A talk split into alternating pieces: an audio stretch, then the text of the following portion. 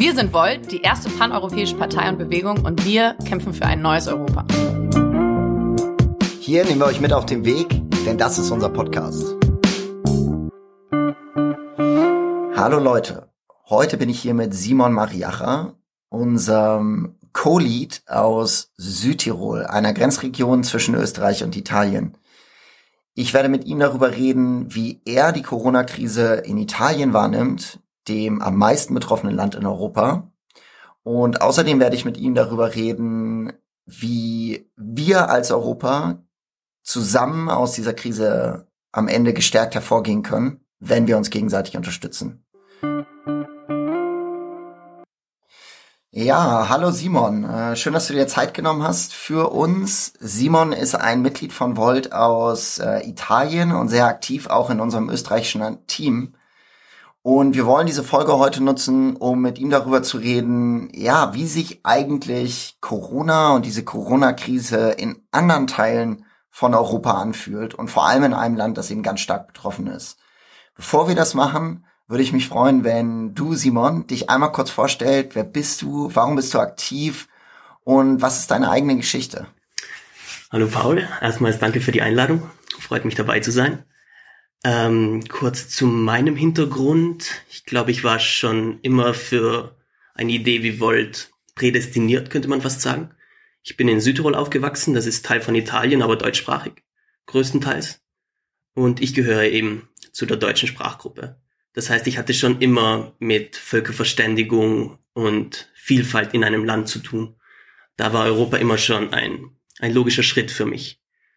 Äh, zu Volt gestoßen bin ich dann in meiner Studienzeit in Wien. Ich habe mich zu dem Zeitpunkt schon etwas länger am politischen Parkett bewegt und mein gut getrimmter Facebook-Algorithmus hat mir glücklicherweise eine Vor einen Vorschlag zu Volt gemacht und da bin ich einfach mal hingegangen.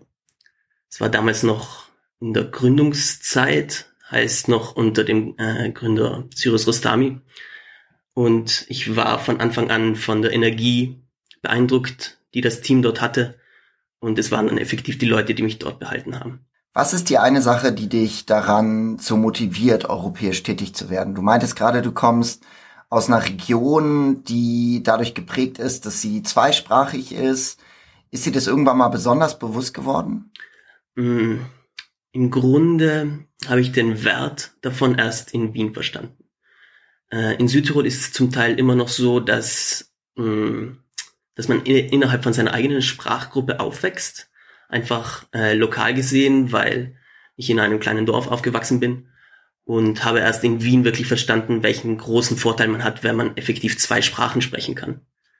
Wir haben ähm, die Sprachgruppe, die Italienisch spricht und die Deutsch spricht. Dazu noch eine dritte Sprachgruppe, die Ladiner, eine alte Sprache und damit auch zwei große Kulturräume. Und ich finde, das hat mich auch geprägt, dass man verschiedene Perspektiven sehen kann. Und jetzt ist vor allem deine Motivation bei Volt, Menschen wirklich zusammenzubringen von unterschiedlichen Sprachhintergründen, aus unterschiedlichen Gruppen. Was ist da deine größte Motivation? Mm, meine größte Motivation, würde ich sagen, sehe ich in was im europäischen Motto United in Diversity, also vereint in Vielfalt. Wir haben gerade mit Volt auch die Möglichkeit, die Vielfalt Europas zu nutzen dieser pragmatische Ansatz hat mir von Anfang an gut gefallen, dass man hergeht und sagt, jedes Problem hat es in irgendeiner Form schon mal in irgendwo in Europa gegeben. Und durch Volt haben wir die Möglichkeit, diese Lösungen zu finden und für unsere Wählerschaft, für unsere Bevölkerung, für Europa einzusetzen. Klasse, vielen Dank dir. Das kann ich sehr gut nachvollziehen und mir geht's da ganz, ganz ähnlich. Eine Frage, die ich noch an dich hätte, damit vielleicht unsere Zuhörer noch ein bisschen besser wissen, wer du bist. Wie alt bist du? Was machst du, wenn du gerade nicht bei Volt aktiv bist? Und wo bist du gerade? Ich befinde mich momentan in Südtirol. Äh, nach meiner viereinhalbjährigen Zeit zum Studium in Wien bin ich wieder zurück nach Südtirol gegangen. Äh, arbeite momentan für äh, Interreg. Das ist ein europäisches Programm, das grenzüberschreitende Zusammenarbeit auf regionaler Basis fördert und finanziert. Und dabei bin ich tätig für die Europaregion Tirol, Südtirol, Trentino. Also für einen Zusammenschluss, äh, der grenzüberschreitend funktioniert. Wie, wie kann man sich da vorstellen? Was, was macht ihr da genau? Mm, ich bin beim Projekt dabei, das grenzüberschreitende äh, Tandems äh, koordiniert. Das heißt, ähm, es sind einzelne Projekte, die über die Grenzen hinaus zusammenarbeiten und äh, somit vor allem Mehrwert für die Bevölkerung schaffen wollen. Ja, das ist eben diese eine Sache, die, glaube ich, in unserer Arbeit auch immer so wichtig ist, dass man wirklich versteht, wie kann man das eigentlich hinbekommen, dass Leute wirklich über Grenzen hinweg miteinander zusammenarbeiten. Das lässt sich immer einfach sagen, aber am Ende ist gar nicht so einfach zu erreichen. Insofern richtig cool, dass du da, dass du da Erfahrungen sammelst. Wir haben diese Folge ja vor allem deswegen uns vorgestellt, weil wir eigentlich ganz gerne mal ähm, ja von Angesicht zu Angesicht in Anführungsstrichen äh, mit äh, jemanden reden wollten, der wirklich in Italien auch ist, weil man hier in Deutschland ja einfach viel davon hört, was in Italien gerade passiert, als eines der Länder oder das Land, das in Europa ja am schwersten betroffen ist. Kannst du uns vielleicht mal so ein bisschen die Anfangs ja, davon erklären? Wie hast du das ganz am Anfang wahrgenommen? Also wie war für dich so ein bisschen diese Geschichte von Corona in, in, in deinem Land? Mm, ich denke, meine Geschichte ist relativ ähnlich mit vielen anderen. Äh, ich habe es zunächst nicht wirklich ernst genommen. Ähm, vor allem sobald dann die Geschichten kommen sind, es ist eine stärkere Grippe. Äh, junge Leute sind nicht so stark davon betroffen, habe ich die doch recht schnell, recht rigiden Maßnahmen beinahe übertrieben gefunden. Ähm, gleichzeitig hat sich dieses Bild aber sehr schnell geändert. Ähm, es war damals eine Freundin von mir zu Besuch, äh, die aus ungefähr der äh, Problemzone kommt, aus der roten Zone, nähe Mailand. Und sie wollte sich für die Fahrt ähm, Mundschutz kaufen, praktisch eine Maske, weil sie im, im Bus sitzen würde, dann im, äh, in der Station warten müsste und so weiter. Und wir sind in die Apotheke gegangen und es gab keine mehr. Sie haben gesagt, ja, wir haben keine Ahnung, ob wir in den nächsten Monaten überhaupt noch welche herbekommen können. Und da wurde mir erst klar, was so eine Pandemie überhaupt bedeutet. Ja, sie kann nicht so stark sein, aber die Sachen, die wir brauchen, um sie zu bekämpfen, sind nur in begrenzter Zahl verfügbar. Von daher, je stärker es im Bewusstsein reingekommen ist, dass Leute erkranken, wie leicht es ist, dass man sich gegenseitig infiziert. Gerade dann trudelten die äh, Nachrichten ein, dass zum Teil äh, die nötigen äh, Masken und Schutzausrüstungen zurückgehalten worden. Und das hat relativ hart eingeschlagen. Von daher muss man auch ganz ehrlich sagen, dass meine Reise durch Corona eine relativ beschwerliche war, weil ich immer schon Europäer war, ich selbst grenzüberschreitend denke, diese Vielfalt, diese Zusammenarbeit liebe und in diesem Moment mit dem Schönwetter-Union-Prinzip von der Europäischen Union zusammenkommen. Wo man sieht, solange alles passt, stehen wir zusammen. Sobald der erste Tropfen fällt, sucht sich jeder seinen eigenen Schirm.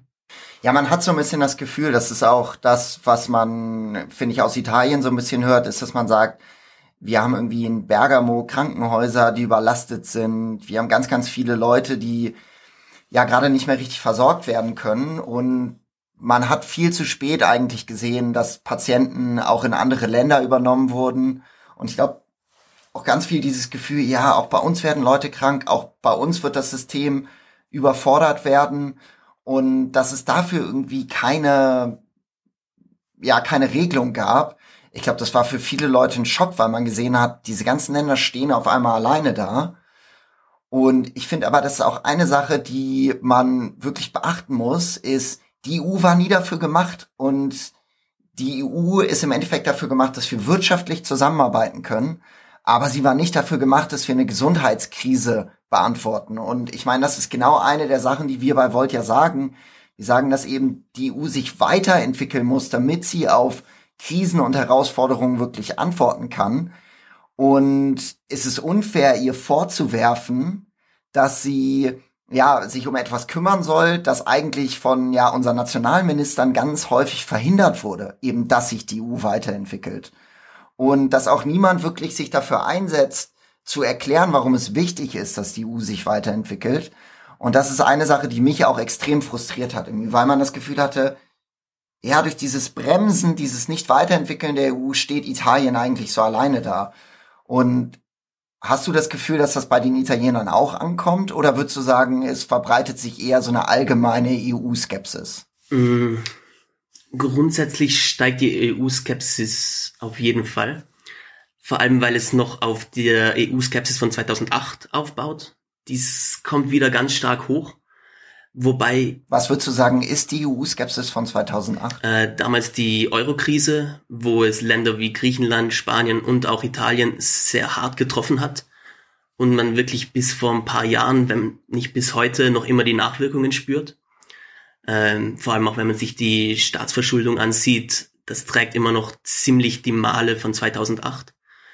Und gerade in dem Moment ähm, schlägt dann alles, was noch dazu kommt, umso härter. Sei es mit der Migrationsfrage, sei es jetzt wieder mit, ähm, mit dem Corona, mit der Corona-Krise. Daher macht sich EU-Skepsis durchaus breit. Weil. Was sind so die Stimmen, die man da hört? Also was wird dann gesagt? Ähm, grundsätzlich, dass einem die kalte Schulter gezeigt wird. Also diese Apathie, die man aus den nördlichen Ländern momentan spürt, gerade auch, ich denke, wir werden später noch darüber sprechen, äh, bei den Corona-Bonds, ähm, dass da mit zwei unterschiedlichen Wassern gewaschen wird.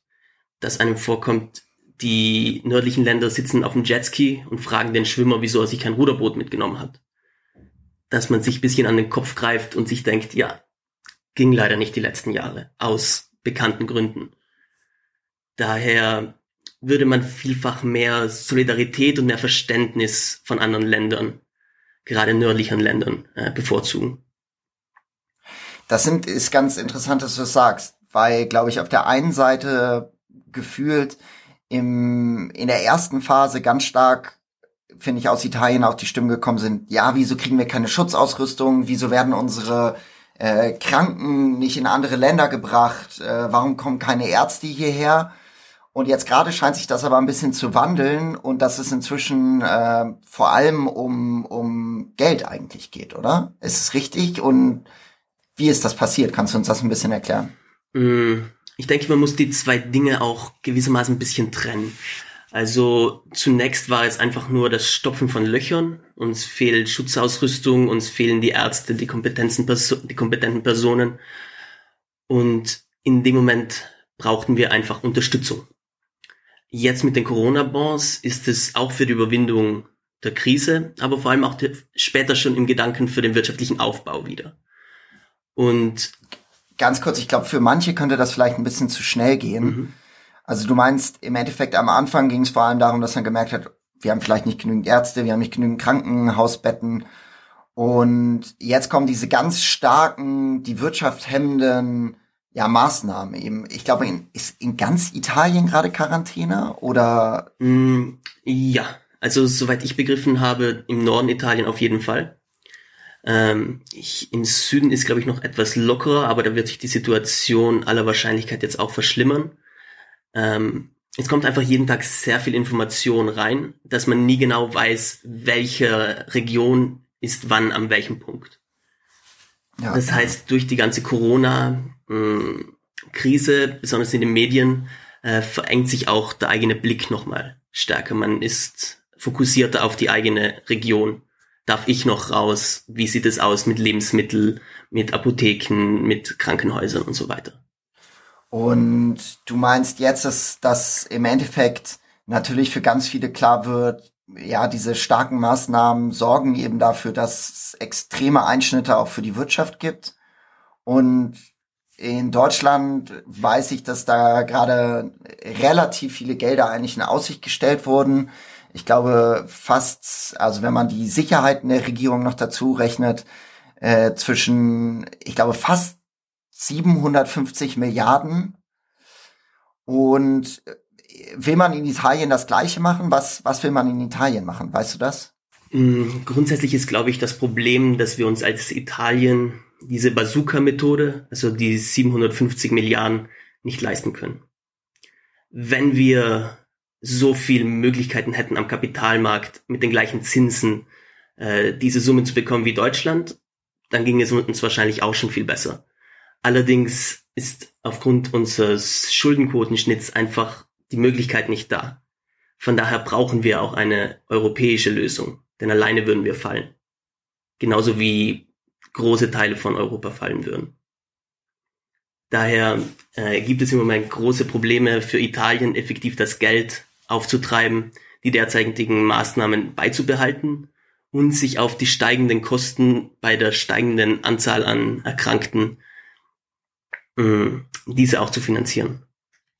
Es hat ein Journalist, äh, ein italienischer Journalist, äh, ein recht treffendes Zitat, glaube ich, gemacht, eine treffende Aussage gemacht. In den nächsten Wochen wird der gesundheitliche Notstand sich in einen wirtschaftlichen verwandeln. Und der wirtschaftliche Notstand wird sich in einen sozialen ausweiten. Das heißt, ja, Gesundheitsmasken, Schutzmasken, Quarantäne hängt sehr stark zusammen mit Wirtschaft und später auch mit sozialen Notstand. Von daher muss man schauen, auch jetzt schon, solange wir noch nicht im wirtschaftlichen Notstand sein, sind, dass man hier Lösungen findet.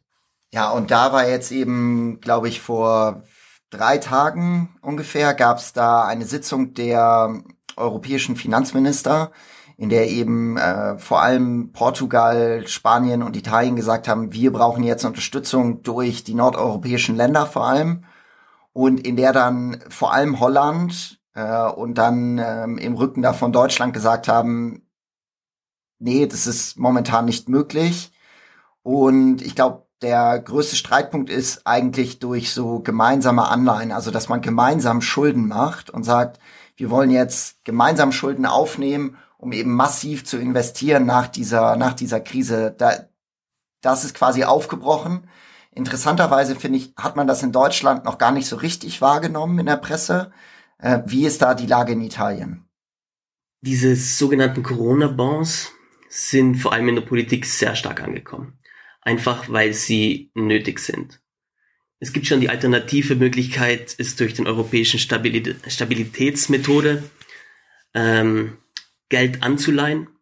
Aber für Italien sind Kredite im Moment kaum attraktiv einfach weil wir bereits so viel Schulden haben, dass eine Weiterverschuldung uns langfristig in den Ruin treiben würde. Was man verstehen kann, dass es in Deutschland noch nicht so angekommen ist, weil man da aus ganz einer anderen Realität herkommt. Da hat man die Möglichkeit von heute auf morgen ein Schutzpaket von 750 Milliarden aufzustellen, das einen durch die größten Holprer der Krise führt.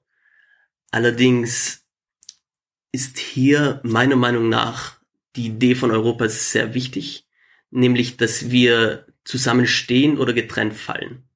Es dauert vielleicht bei gewissen Ländern länger, aber wenn man langfristig auch den Wohlstand von Deutschland erhalten will, wird man nicht um eine gemeinsame Politik rumkommen. Für das ist das Ausmaß dieser Krise vermutlich zu groß. Und wenn jetzt diese Hilfe nicht kommt, glaubst du, dass das die europäische Idee, der europäischen Idee in Italien schaden wird? Siehst du, ja, also ich habe das Gefühl, dass das äh, schon jetzt durch Populisten auch wirklich ausgenutzt wird. Ähm, es gibt eine unheimlich starke rechtsnationale und äh, rechtsextreme Partei in in Italien mit der Lega sieht man da schon, dass sie anfangen, das auszunutzen. Wie sieht das aus mit der Fünf-Sterne-Bewegung, die ja auch sehr populistisch ist und auch häufig europakritisch ist? Äh, glaubst du, dass das eine Gefahr ist? Also glaubst du, dass das so ein richtiger Bruchmoment ist, jetzt, wenn das nicht kommt, dass dann eigentlich Europa extrem geschädigt ist in Italien? Ja. Kurz gesagt, ja. Ich denke, die EU wird die Krise überstehen. Ob es Europa tut, die Idee von Europa, das steht momentan noch in den Sternen. Denn durch, durch die Reaktion vieler Länder, durch unsere eigene Situation im Moment, sind die Nerven sehr angespannt und Euroskeptizismus wirkt sehr attraktiv, gerade weil er sich beweist. Daher muss man immer schauen, was in dem Fahrwasser von dieser Euroskepsis noch mitschwimmt. Von daher würde ich sagen, die Gefahr ist momentan groß, ja. Ja, ich glaube, das ist ganz, ganz wichtig, das für Menschen mitzunehmen, die äh, in Deutschland leben, zu verstehen, dass eben wir in Italien gerade erleben, dass eigentlich ja ganz widerwärtige Akteure zum Teil, die kein Problem damit äh, haben, sich selbst als äh, Faschisten bezeichnen zu lassen. Äh, Salvini, der Anführer der Lega, ähm, die eben das hier als Chance nutzen wollen, um damit am Ende eigentlich den europäischen Gedanken auch den Todesstoß zu versetzen. Und wir haben das selbst in der Hand. Ähm, was uns, glaube ich, klar sein muss, ist, dass es unsere Finanzminister sind. Also hier in Deutschland ein Olaf Scholz ähm, wird sich jetzt in zwei Wochen nochmal treffen mit den anderen Finanzministern aus der EU und dann müssen wir, glaube ich, Ergebnisse sehen. Und ich glaube, dass in so einem Krisenmoment es darum geht, wie die äh, Amerikaner oder die, die Engländer sagen, make it or break it. Also ich glaube, wenn Europa in der Krise nicht unterstützt, wann unterstützt es dann? Und ich glaube, diese Solidarität, die können wir gerade eigentlich gar nicht versagen. Und ich glaube, dafür das beste Mittel zu finden, das ist eine Sache, für die wir uns als Volt auch ganz massiv einsetzen müssen. Und dass wir eben sagen, die EU funktioniert häufig nicht, aber in diesem Moment muss sie funktionieren, denn ansonsten kommen wir ja gar nicht richtig weiter. Sie hat momentan wirklich die Möglichkeit, sich zu beweisen. Das Problem weshalb ich auch zu Volt gegangen bin, ähm, ist immer noch, wenn man sagt, die EU hat eine Chance, sich zu beweisen. Weil in dem Moment haben die Nationalstaaten eine Chance, die Zusammenarbeit zu beweisen, die europäische Zusammenarbeit. Aber Europa ist dabei nicht wirklich da, sondern es wird darauf vertraut, dass unsere Regierungschefs sich so miteinander verständigen, dass am Ende Europa überlebt. Daher finde ich Volt gerade in so einer Situation extrem wichtig, weil wir die Möglichkeit haben, in jedem Staat zu sitzen und in jedem Staat auch Politik zu machen. Von daher, dass wir nicht darauf vertrauen müssen, dass es jenseits von unserer Grenze politische Akteure gibt, die unsere Idee teilen, sondern dass wir es wissen, weil es sind unsere Brüder und Schwestern, es ist unsere Partei. Ja. Von daher gibt es uns, glaube ich, als Europäern unsere Partei als europäische Partei eine, eine gute, gute Daseinsberechtigung vor allem. Ja, und ich glaube, hätten wir jetzt schon ein föderales Europa, das heißt einen föderalen europäischen Staat, die Vereinigten Staaten von Europa, wie auch immer man das jetzt nennen will, dann hätten wir eben viel früher Maßnahmen ergreifen können. Äh, wahrscheinlich wäre es auch nicht dazu gekommen, dass äh, in den ganzen Skigebieten, in denen es die ersten wirklich großen Ansammlungen äh, in Österreich zum Beispiel gab, dass äh, diese Menschen so einfach äh, in ganz Europa hätten rumfahren können und, und Leute weiter infizieren können. Und das funktioniert eben alles nicht, solange wir nur eine Europäische Union und nicht einen wirklich europäischen Staat haben. Und dafür setzen wir uns langfristig ja wirklich ein. Und ich finde es wirklich gut, dass es äh, Menschen wie dich gibt, die das in, in Grenzregionen vertreten ähm, und die sich wirklich auch dazu bereit erklären, das dann wirklich auch über Grenzen hinweg zu teilen. Ähm, gibt es noch eine Sache, die, die du uns gerne für das Ende dieses Gesprächs wirklich mitgeben wollen würdest? Ja, das würde ich tatsächlich.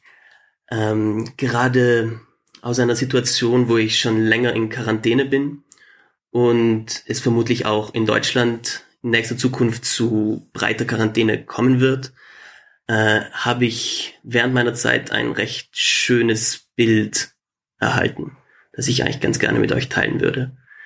Ähm, ich würde unsere Zuhörerinnen und Zuhörer kurz bitten, auf Google oder Instagram zu gehen und Frostberegnung zu googeln und auf Bilder zu gehen. Was Sie hier gleich sehen werden, ist das Bild einer Blüte, die von einem Eispanzer ummantelt ist. Die Technik Frostberegnung wird bei uns eingesetzt, wenn die Frostnächte einsetzen, also sobald der Frühling sein Gesicht zeigt und die Knospen rauskommen, werden sie manchmal von einer sehr kalten Nacht überrascht. Und damit sie nicht absterben, fahren unsere Bauern und Bäuerinnen äh, aufs Feld raus und besprühen die Pflanzen mit Wassertröpfchen. Durch die niederen Temperaturen gefriert die Blüte, dadurch wird Wärme freigesetzt und die Pflanzen überleben. Dieses Bild bedeutet mir dahingehend sehr viel, dass ich das Gefühl habe, im Moment selbst eine solche Blüte zu sein.